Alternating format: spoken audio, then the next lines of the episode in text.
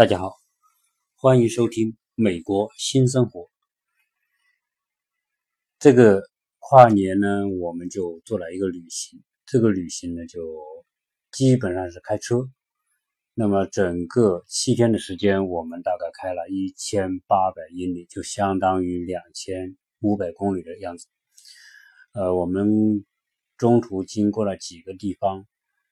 基本上呢，就是长距离开车啊，因为美国地方太大，美国的面积跟中国一样大，而且美国的可居住面积，呃，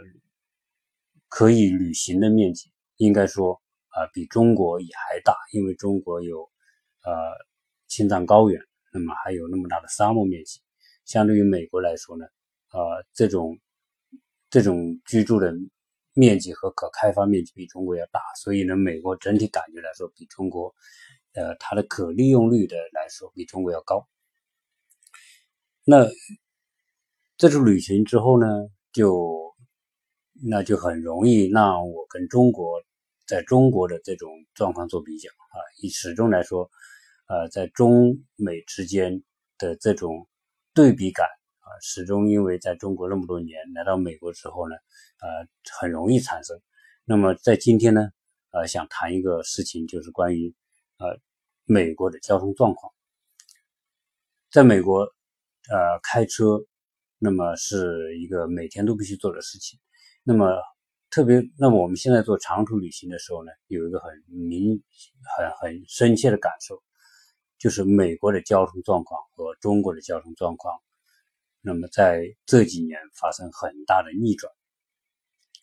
原来美国作为一个车轮上的国家，那么因为很早就有私家车，所以美国的公路网很发达。呃，但是呢，呃，美国的交通状况，在我个人的感受上来说，呃，在此时此刻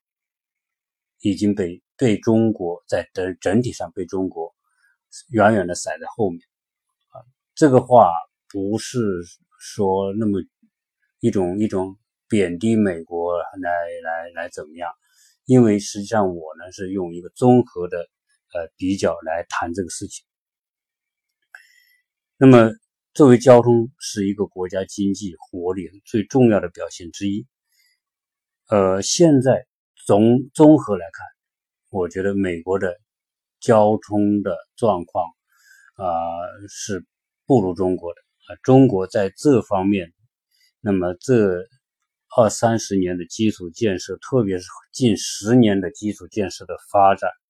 那么所取得的成就，确实是世界上任何国家所望其项背的。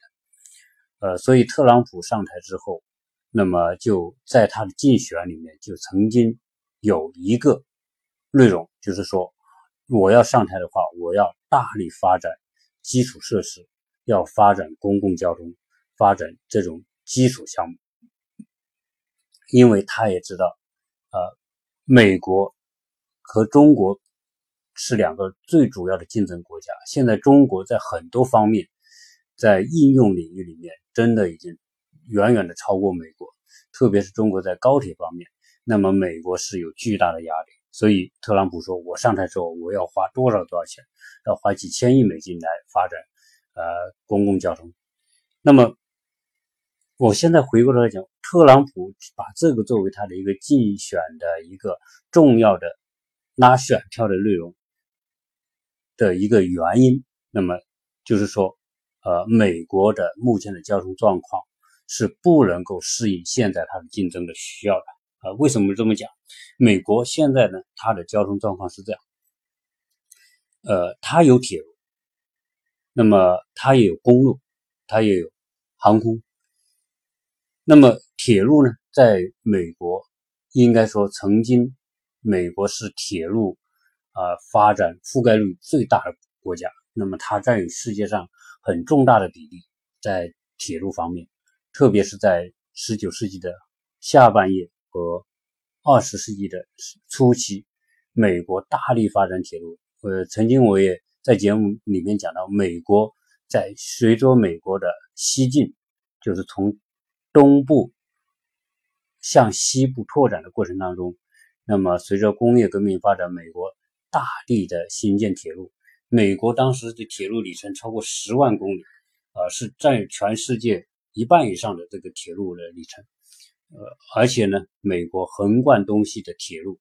啊有很多条。那么，中国曾经呃，在十九世纪的呃下半叶，很多的中国劳工为修建美国的铁路做出了巨大的贡献。那么，美国的铁路网在全世界是最密集的，但是那些铁路是属于十九世纪和二十世纪的铁路。那么现在呢，美国还有这些铁路。但是这个铁路呢，基本上现在只能用于货运，呃，基本上没有人坐铁坐坐铁路去坐火车去旅行或者去办事。那么美国现在的这种客铁路客运，基本上就是沦落为仅仅是做一些旅游观光，或者是那些真的是呃有时间没有钱的人，那么坐铁路做一些长距离的。这种呃，去办事啊，或者去去去旅行啊，那么美国的铁路现在很陈旧，那么它的铁轨也很陈旧，它的铁、它的车、火车的整个动力系统，包括火车整个都很，它的速度也很慢，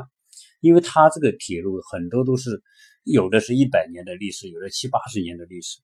所以那个时候在。那个时代可能还是很不错的，相比来说，别的国家都没有铁路，啊，他们铁路网已经很密集了，所以那个时候它的优势，呃，适合他那个那个时代的工业革命的这种需要，应该是，呃，就相当于我们现在的高铁对全世界其他国家来说是绝对的优势一样。那么那个时候美国的铁路对全世界其他国家也是绝对的优势，但是今天看来，美国的铁路已经完全 out，那么。呃，效率也很低，那么起不到客运，在客运领域里面根本起不到作用，这是美国铁路的状况。那么美国铁路沦落到今天这样一个程度，那么跟美国的整个的经济状况以及跟美国的整个运输系统有关系。你说现在这个铁路又不能发挥重大的作用，所以它的铁路的革新、铁路创新、技术的应用都。停留在原来那种状态，变成一个非常衰落的一个行业。那么公路网，美国的公路网是极其发达的。这个到目前为止，虽然说美国的公路的建设是在二十世纪的初期开始大规模，因为美国是最早将汽车工业通过流水流流水线线生产，就是美国的福特汽车通过流水线大规模生产汽车是在。美国开始，那么美国在二十世纪初，从一九一零年一直到一九三几年，这个时候，美国已经是开始大量生产汽车，而且美国汽车已经进入家庭，所以从那个时候开始，美国就开始修建铁路，呃，公路网。那么一直到二十世纪的上半叶，美国的公路。高特别高速公路网啊，快速的发展，所以呢，到今天美国的很多的公路，包括高速公路，都是在二十世纪建的，特别是在二十世纪的上半期间的。所以，但是呢，从今天来看，美国的公路网的覆盖率和设计还是非常的先进，非常的好。这一点来说是不得不承认，因为到目前为止，美国仍然是一个主要依靠汽车和公路来完成交通的一个一一个国家，啊，所以它现在的公路的覆盖覆盖率仍然是世界第一，那么高速公路的里程也是世界第一，而且它的高速公路啊，因为这么多年了，那么它也没有收费，现在绝大部分的高速公路都不是都是不收费的，啊，因为。啊，这个跟美国的这种早期的这结构有关系。如果要收费，那不得了。当然，它的这个呃整个的建设费用，它通过其他方式来转化，所以美国的高速公路基本上是不收费。那么，美国的民航是非常发达的，这个大家都知道。美国的民航体系在全世界是最先进、最发达的，因为美国本人本身民航是不需要离占用地面的。太多地面资源，它只它的这种航线是在空中的。那么美国又是全世界飞机制造最先进的国家，现在民民航、民运航空的主要的飞机都是在美国生产，美国的波音公司、卖到，那么这些都是美国啊竞争力极其强的这个领域。所以，美国的航空体系是非常完善的。那么，城市与城市之间，而且每一个城市除了有大的国际机场之外，在很多地方还有小型的机场。那么，这个大机场和小型机场之间就构成一个航空网络。所以，美国人出行呢，如果远距离出行，出行就是坐飞机；近距离就开车。所以，这是美国目前的这种交通现状。那么，相对于中国而言，呃，中国在整个竞争策略里面异军突起的是发展高铁。中国这十几年发在高铁领域里面的发展所取得的成就，是超出任何一个国家。那么到现在，中国的铁路里程已经达两二点二万公里，那么到二零二零年预计会达到三万公里。这个是什么概念呢？这个是基本上中国将所有的地级市和很大一部分的县级行政单位都已经通过高铁给它连通了。实际上，中国已经构建了一个非常非常完善的高铁网络，而且这个高铁发展的速度还在加快。那么，相比之下，中国的运输体系里面。就出现了一个美国所没有的一个领域，就叫高铁。那么中国的汽车领域，当然，呃，已经变成一个很普及的一个行业。等于说，中国的汽车普及率虽然不如美国那么高，但是基本上在呃在快速的普及。中国的公路建设也在快速的发展，高速公路网络也是发展的非常快。那么。所以现在中国的这种交通网络的情况是，中国的的公路建设、公路网络的普及率现在基本上高速公路到县城是没有问题的，甚至在很多的乡镇都已经通了。所以高速公路这几年的发展速度非常的快。那么中国的汽车普及率很高。那么在这点上来说，中国慢慢的成为一个车轮上的国家啊。那么家家有车啊，这个已经不是什么呃。非常奢侈的目标了。那么，第二个，中国的铁路网，那么从中国再造整个高铁体系已经网络化，而且中国的高铁已经变成公交化，也就是说，它的便利性、它的频率，那么它的运载量以及它的速度，真的已经是变成一种这个全世界都没有的。那么，它把这一块放大，变成它在整个。交通运输里面独特的一种竞争力。那么第三个，那么中国的老式铁路已经基本上更新换代了。除了老的铁路、旧的铁路，基本上就主要用于货运，整个客运这块完全用高铁替代。基本上主要的呃城市到地级市、县级市，基本上高铁已经替代掉了。那么这一次革新，相对于美国，高铁是完胜美国。那么，而且这个速度还在加快。那么，中国的航空也一样。中国的航空现在的这种呃航空网络，当然，中国现在有一个制约在航空方面，就是中国的飞机制造是比不过美国的。那么，中国很多大型的飞机都是从美国波音去采购，那么也有从欧洲采购的，但是波音占的份额还要大一些。那么，中国现在为什么要大力发展大飞机？中国现在自己的大飞机，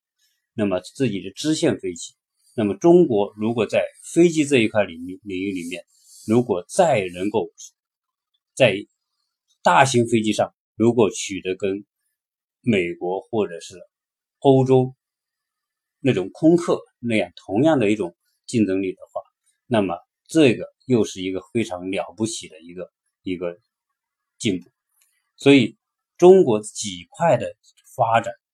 已经从综合体来说，那么我们讲中远距离的运输，中国和西方应该说通过高铁这一块的放大，已经取得了非常明显的优势。那这次我去旅行，我开这么远的距离，大概两千五百公里的距离，那么我有好几次我要开三个小时，有的有时候是要开四个小时，从一个地方到另外一个地方，时速基本上是在一百到一百一十公里的这种时速，那我要开这么久，如果在中国，那基本上可能我们就是坐高铁了啊，所以从这点上来说，中国的高铁还是让我们觉得特别的方便。那么，呃，相比之下，远中远距离，我们说所形成的情况是，中国的高铁是完胜全世界主要经济发达国家，那么中国的汽车运输体系也在慢慢的接近西方的国家。那么中国的航空这一块，呃，应该说也是一个需要突破的一个领域。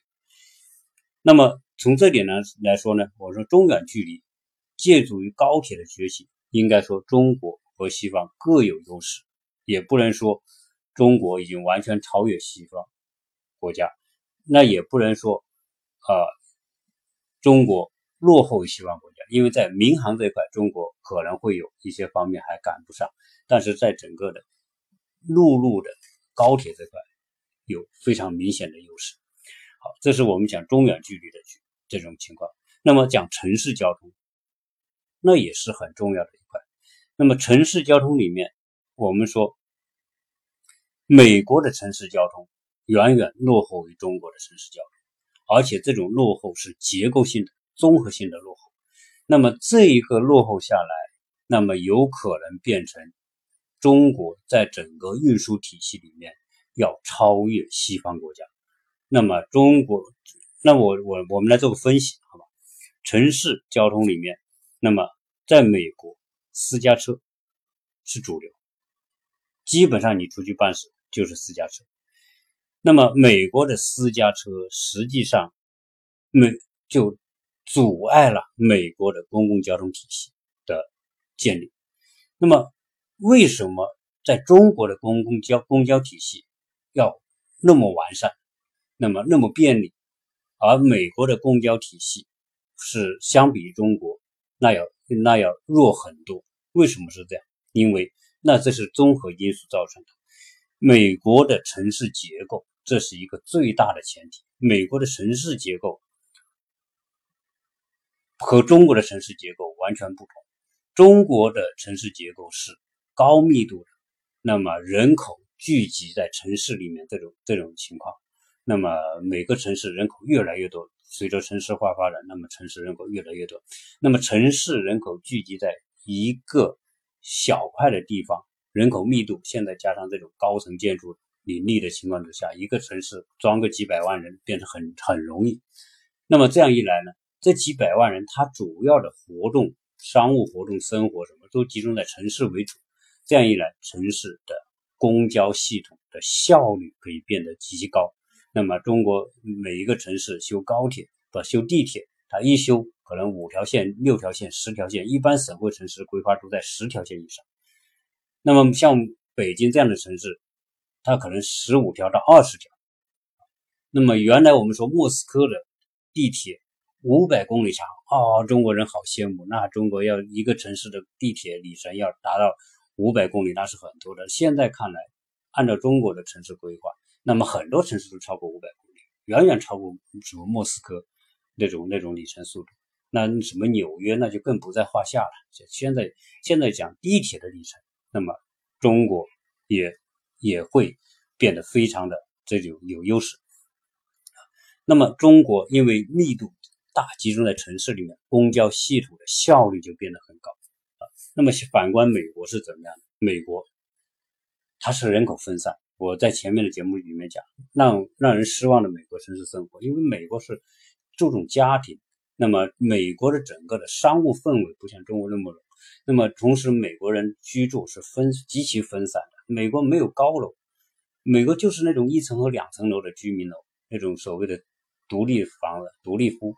那么这个要靠土地面积来来来承载这么多的。这个人口，所以它只能分散、分散、分散。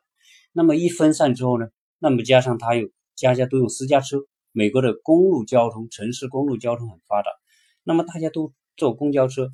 多开个十公里、二十公里，根本就是习以为常的事情，所以大家也觉得这样很好。好，那么你觉得这样很好的情况之下，美国的交通公路交通体系、公交体系建立不起来，你说在美国修高铁怎么修地铁怎么修？修不了几条线。你像都是洛杉矶，就那么三四条线。那么因为就是在老城区里面，那个那个线路那个也也很陈旧、很落后。纽约也是一样的。那么嗯，他修的成本不合算，因为他人口密度不集中在城市里面。你要修地铁修，你修修像中国一样修个十几二十条修修看，你你很难去，它的运营效率、它的商业回报，这没有办法来来承载这种。这么高密度的这个地铁网络，那么加上美国的这个这个，你要说在搞公交体系，你要修个地铁什么的，你要拆个线什么的，那在美国根本不可能像中国那么有效率。美国什么都是私有化，什么东西都是所谓神圣不可侵犯。那我一个房子在这里，我不同意，那你就不能动。你必须绕道走，所以基本上美国你说修个高铁，为什么说美国修高铁？那我这铁路都是私有化的，美国铁路私有化，土地私有化。你说规划一条高铁，那你拆迁都才十年二十年，人拆不完，动迁这些人动不完，你这高铁怎么修？所以美国高铁是没有希望的。美国高铁可以说它的制度已经决定，它根本不可能建出中国这样的高铁。那么美国的地铁也是一样的。人口密度那么分散，你修个地铁干嘛？没人坐，所以它的地铁就是在城市，纽约就集中在城市中心那一块，洛杉矶也是中心那一块才有地铁。那么公共公交车，你说公交车，你是你是你是来建公交车还是不建呢？你比如说你开动开通公交车。有没有什么人坐？因为大家都上班下班都开开车，所以呢，美国城市那种很惨淡的公交公共交通公交车吧，我们具体说公公交车，那基本上叫惨淡，基基本上只有在城市里面或者人口密度多一点的城市里面才有几条公共汽车，就是 bus 公公交 bus 的那种路线，而且基本上什么人才坐呢？真的是穷人才坐，那些。低收入层，所以基本上来说，你都不敢坐那个车，因为你你走上那个汽车的时候，你所看到那些人的那种眼睛盯着你都害怕，是吧？再加上我们说这个很多是有色人种啊，非非洲裔的人种，你你大家坐在里面，你要走上去，你真的会害怕，所以大家都都不敢坐这种公交车。所以这样一来呢，美国的公交车不行，地铁不行。那么还有什么不行呢？你看看美国、中国一搞，因为人口在城市里面密度大，你搞个什么共享单车啊，变得一夜之间就红遍全中国啊！大家都搞共享单车。共享单车在美国，我我有一期节目讲，美国不可能建中国这样的共享共享单车体系，因为也是它的城市结构决定，它的居住的方式、城市布局的方式决定。为什么中国可以这样？那么因为中国。大家都集中在城市里面。我从住家里到公交车站到地铁车站这么一段，我开车也不方便，走路又慢。那么我骑个车可能几百米，哎，我就变得说，共享单车成为完善整个城市交通体系一个很很有效率的一个环节，而且又是很相对来说低成本的一个环节。再加上这种共享的模式，变得谁都能够用得上，那就变成说，在城市里面，在中国的城市里面，共享单车加公共汽车和地铁，就完成了整个城市里面的交通网络化和体系化。再加上私交车、私家车，那么在美国，你就只有开车一个单单一的这种自驾的模式。好，那么中国现在还开通了一块，你现在不是有高铁吗？那么有城市交通，城市交通和高铁之间的对接，那么也是一样。中国的地铁跟高铁基本上是无缝对接的。基本上在中国来说，你一些稍微大一点的城市有地铁的城市，你基本上地铁跟高铁是基本上在同一个站交通枢纽里面的。那么中国还有一个轻轨，轻轨也是将城市与城市，因为比如说城市相相隔个三五十公里的这种城市，那修个轻轨就直接连通了。所以轻轨、地铁、公交、共享单车和高铁之间所构成的一个完善的。独特的、完善的一个交通体系，把城市交通和中远距离交通通过一种方式，地以地面对接的方式，就完成了这么一个一个运输体系。那么，在美国没有办法，美国不可能建这样的一个体系，是因为美国的它的结构性的问题的存在。那么，为什么有结构性的问题存在？我们。我们说，我们来分析说，美国它的这种旧有的交通体系的结构，在现在仍然占据主导，而且大家也觉得还不错啊。你比如说，你要出远行，坐飞机，近距离开车，还是不错的。只是说，为什么现在人对美国的交通体系？呃，我在这里给他的一个评价是，他会落后中国的，呃，因为中国的高铁以高铁为核心所建立的中远距离的这种运输体系，以及城市运输体系所形成的对接，那么美国没有办法来做，所以美国的这种结构性的这种城市的问题，注定了它没有办法走中国特色的。整个运输体系的这种路子，那么再再讲它的结构性的问题。中国的高铁发展了十几年，这十几年举用举国之力、国家之力来发展，那么摸索出的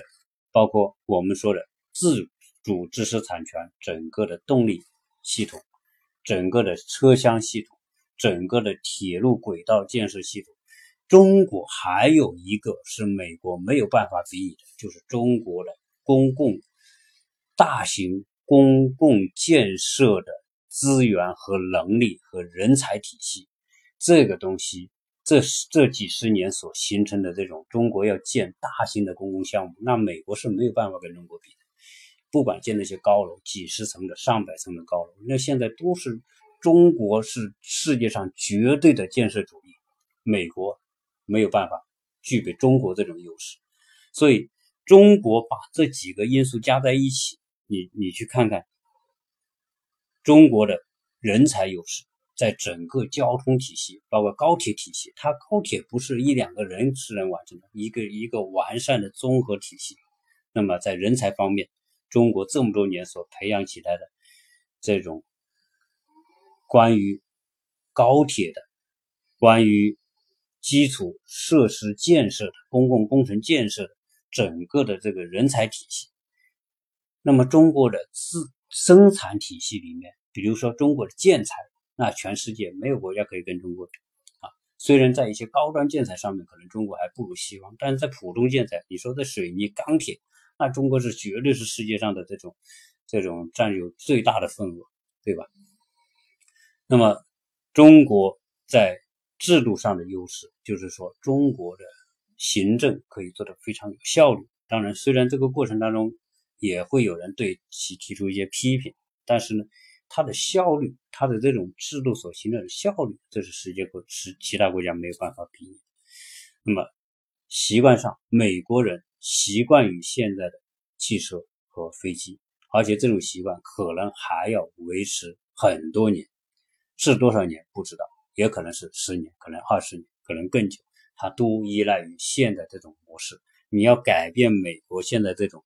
交通模式，怎么改？你从哪里入手？你根本都入不了手。所以现在美国的交通的这种模式，它一定还会延续很多年。而中国在快速变革，在交通运输体系里面快速变革，基本上美国只能望尘相背，只能望中国高铁心态。只能望中国那种独特的整个高效率的交通体系而形态。那么还有一个观念，美国人你要改变他开车的观念，改变他居住的观念，改变他城市结构的这种这种观念，不太可能。所以这种情况来说，从制度上、从人才上、从习惯上、从观念上，美国的整个交通体系都相对是固化的，没有办法找到一个突破口。所以川普说：“我要发展。”大型公共交通多少个亿？我跟你讲，这个都是没用的。你发展，你川普，你就是算你了不起，你能当八年总统，八年很快就过去了。也许下个总统不认你的这个这个理念，所以中国要你说要一个国家完将一个旧的运输体系变成一个新的旧体系，你没有个二三十年的规划是不可能的。中国。这几十年的这种大型的这种用国家投入的方式，那么来来用公共增大规模的公共建设的方式来改善，当然也是刺激经济，也是改善这种来获得某一个领域的优势，这种做法应该说是相当的成功。好，所以今天我在这里给大家分析的一个情况是。中国所形成的那种完善，从微观到宏观这种运运输体系，我说的微观是什么？共享单车是微观，私家车、城市的公共交通、地铁、公交车，这是微观的。宏观的就是中远距离高铁。那么前不久我们还看到新闻联播说，中国。现在我们的高铁是三百五十公里时速。事实上，中国也在研发更快速的高铁，甚至有可能会超过飞机的速度的高铁。那么，如果那个技术一旦成熟的话，那有可能说中国的高铁又可以更上一层楼。实际上，能够达到三百五十公里已经很好了。我你说我在美国开车出去旅行。我从一个地方到另外一个地方，我开四个小时的车，那么三百多公里的三四百公里的这个距离，我都要坐高铁，我一个小时就完成了。我到了每个城市，我叫一个优步、滴滴就可以了。在美国，优步也并不是那么好用，为什么？因为美国还是那个问题，就是它的城市人口是分散的。那么，在美国开优步的人的数量也不那么多，而且优步呢，美国的优比优步比中国要贵很多，所以这一切因素说，美国虽然优步是美国人所发明的，但是在今天的美国，优步的使用肯定不如中国的滴滴、中国的神州专车那么有效率和那么方便啊，所以综合来看。中国的交通体系，那么这二十年的发展所形成的今天的这种状况，已经已经胜出，在跟西方国家比，已经胜出。如果中国的飞机在一旦得到大的突破，那我想中国的航空体系，现在中国每年都在修很多地级市、地级以上的城市都要修机场。所以，人口密集的地方都开始修机场，中国也开放，开始开放低空飞行，这一切都是时间问题所以，我们说美国的交通体系这一百年时一将近一百年的时间，基本上没有革新出现，最多是说它的高速公路的网络覆盖率和便利性。做得很好，那么其他方面并没有长足的进步。那么中国自己的这种走中国特色这个路里面走出了这种城市结构，所以现在讲中国的城市结构到底对还是不对，好还是不好？中国说城市那么大，人口那么多，好还是不好？从社会资源的效率来说，城市人口多，那么意味着。它的资源配置的效率高，不管从哪方面讲，一定是这样。当然，城市人口密度大，它也会带来它相应的问题。这些问题怎么解决？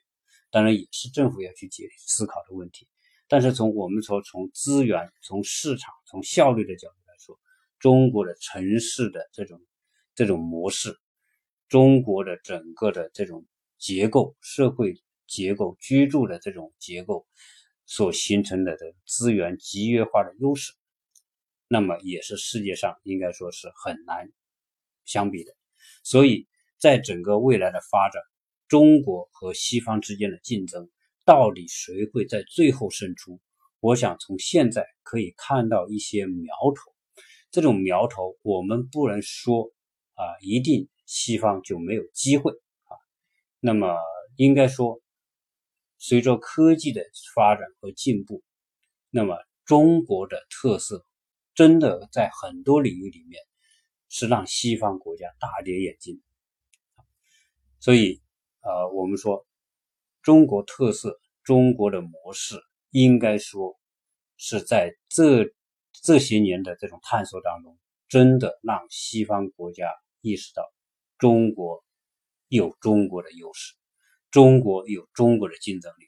而且中国的竞争力应该说会越来越强。那么，中国的基础制造业在全世界已经完全的占据了主动。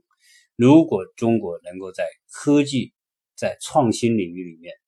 能够走出一些路，你比如说高铁，就是中国人自己走出一条路。虽然前面我们也学别人的技术，